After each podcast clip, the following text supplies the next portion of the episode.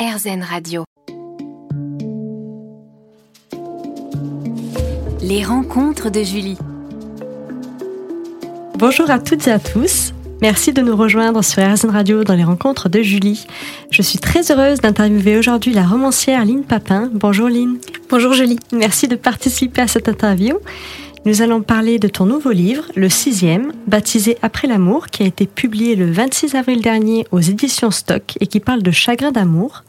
Lynne Papin sur RZN Radio pour un entretien d'une heure. Ça commence juste après cette parenthèse musicale. Les rencontres de Julie. Chers auditeurs, bonjour. Mon invité aujourd'hui est la romancière Lynne Papin. Bonjour Lynne. Bonjour Julie. Merci d'être en notre compagnie. Ton nouveau livre, le sixième, baptisé Après l'amour, est paru aux éditions Stock le 26 avril dernier. Un livre de fragments sur l'amour et la rupture. Comment t'est venue l'idée de ce livre? Alors, euh, il m'est venu après une rupture. J'ai acheté en fait un petit carnet euh, rose et euh, je me suis plongée dedans tous les jours en fait. J'ai écrit comme si pour moi c'était comme me mettre un peu dans une, une pièce. Mhm. C'était vraiment quand on parle, bah, quand on dit un recueil par exemple de poèmes, je trouve que c'est vraiment ça. C'est un, un, recueillement en fait. C'était une, une, pièce. Ce carnet c'était comme une pièce où je me recueillais. Mhm. Et du coup j'écrivais un peu tous les jours bah, des poèmes, des fragments. Et puis je savais pas que j'allais le publier. Oui. Et au final, au bout d'une année, en fait, quand j'ai quand j'ai eu terminé le carnet, je me suis dit mais c'est ah, c'est un livre en fait. Donc voilà comment ça s'est fait. C'est beau. Et l'écriture s'apparentait-elle à une thérapie? Oui, oui. Ouais, ouais, c'est vrai que c'était vraiment une manière de bah de mettre ce chagrin euh, à distance sur le mhm. papier et puis vraiment aussi d'un peu d'étudier, de comprendre ce qui se passait pendant la rupture parce que c'est vrai que on entend beaucoup euh, voilà, depuis notre enfance, les histoires d'amour, on rêve d'amour, on veut rencontrer quelqu'un. Mais à l'autre versant de la médaille, qui est quand même la rupture, et on l'a tous vécu dans notre vie une ou mhm. plusieurs fois, et qui peut être euh, plus ou moins violente. Mais c'est vrai que j'avais envie vraiment d'analyser ça et de me dire euh, qu'est-ce que c'est que cette étape de nos vies, euh, voilà, qui nous fait aussi, qui nous font aussi grandir. Donc poser des mots dessus, ça a été plutôt libérateur et non pas douloureux. Euh, oui, je pense que ça a été plutôt libérateur mhm. et surtout que j'ai posé des mots euh, qui sont comme des, des, chants un peu, qui sont un peu des... Voilà, il y a, un côté un peu mélodie hypnotique et du coup c'était vraiment euh, chanter le chagrin, quoi, en quelque mhm. sorte. Et je cite dans l'introduction, Ces bribes représentent la douleur, mais pas celle qui écrase, celle qui fait grandir comme la pluie fait croître. Violente, libre et follement vivante, cette douleur est une renaissance. Oui, bah, c'était vraiment cette idée de d'écrire la douleur, mais une ode à la vie. Ouais, bah, c'est vrai mm. que le livre va vraiment vers ça parce qu'au final, voilà, qu'est-ce qu'on fait de son chagrin, comment on, comment on le transforme et comment ce chagrin euh, nous nous transforme et nous grandit, quoi. Bien sûr. et peux-tu nous parler de ce nouveau format qui diffère de tes livres précédents? Euh, bah, J'aime beaucoup en fait ce format. C'est vrai que c'était un peu un pari de me dire est-ce que euh, est-ce que les lecteurs vont comprendre? Est-ce qu'ils vont rentrer dedans? Est-ce mhm. que et tout à l'heure, je parlais un peu de comme si c'était des chants parce que c'est un peu des élégies et tout. Mais c'est vrai que c'est un peu comme un album ou un opéra mhm. dans le sens où euh, ça raconte une histoire et il y, a des, y a des thèmes qui reviennent et des mots qui reviennent, des images qui reviennent comme euh, le, visage euh, du désamour, euh, mhm. la sculpture, les souvenirs, enfin, et ça revient un peu comme dans un album quand il y a des, des, pianos, des violons ou des, tu vois, des mouvements comme mhm. ça qui reviennent. Et, et donc voilà, c'est un par peu fragment. par fragment, par poème, mhm. et puis il y a les dessins aussi qui, qui font tout un, c'est vraiment un univers. Et je me suis dit, est-ce que les gens vont comprendre? Est-ce qu'ils vont rentrer dedans? Mhm. Et donc, euh, bah, je suis contente que ça soit le cas. Oui.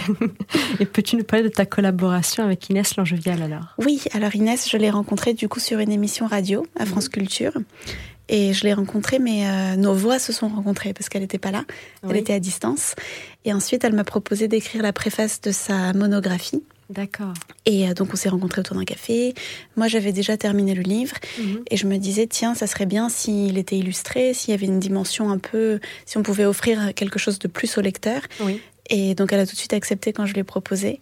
Mhm. Et c'est vrai que ce que j'aime bien, c'est qu'elle n'a pas seulement illustré, je trouve qu'elle a vraiment euh, apporté une autre dimension au texte en fait. Elle a vraiment, euh, je trouve, comment dire, fait, elle a tourné le texte vers son côté le plus fantasmagorique, le plus avec toutes les figures, même les animaux. C'est ça. Elle a vraiment fait ce côté euh, animaux totem, euh, gris gris porte-bonheur. Mhm. oui.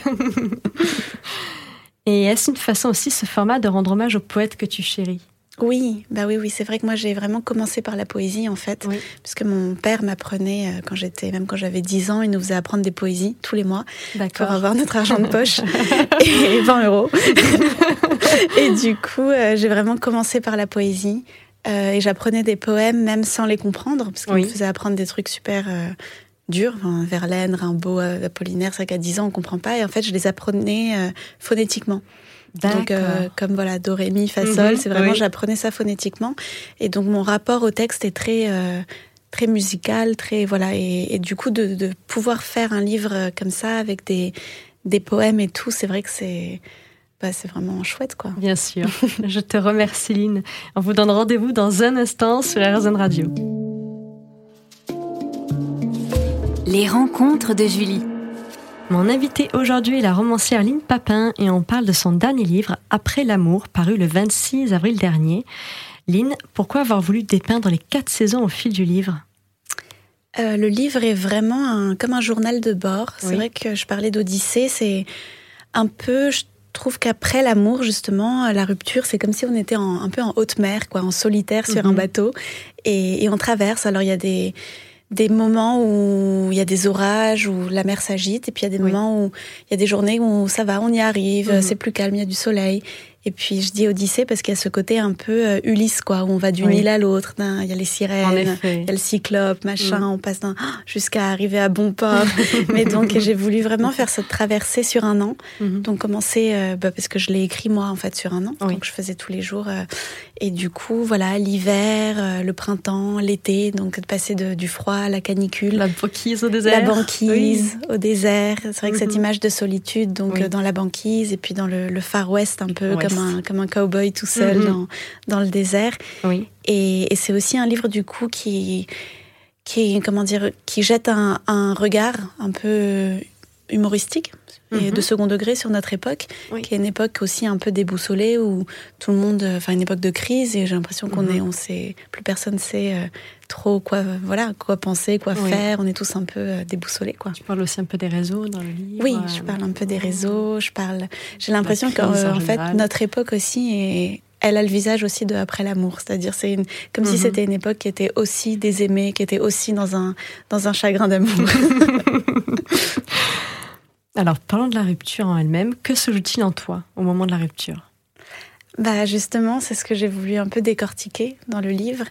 Euh, je pense qu'il y a plein de choses qui se mélangent. Il y a des, un, deuil certain, parce que c'est euh, une rupture, c'est un deuil. C'est le deuil d'une vie, c'est le deuil d'un être euh, aimé, mhm. le deuil aussi d'un ce que j'appelle une, hydre à deux têtes, parce que quand on est en couple, on, on forme une entité.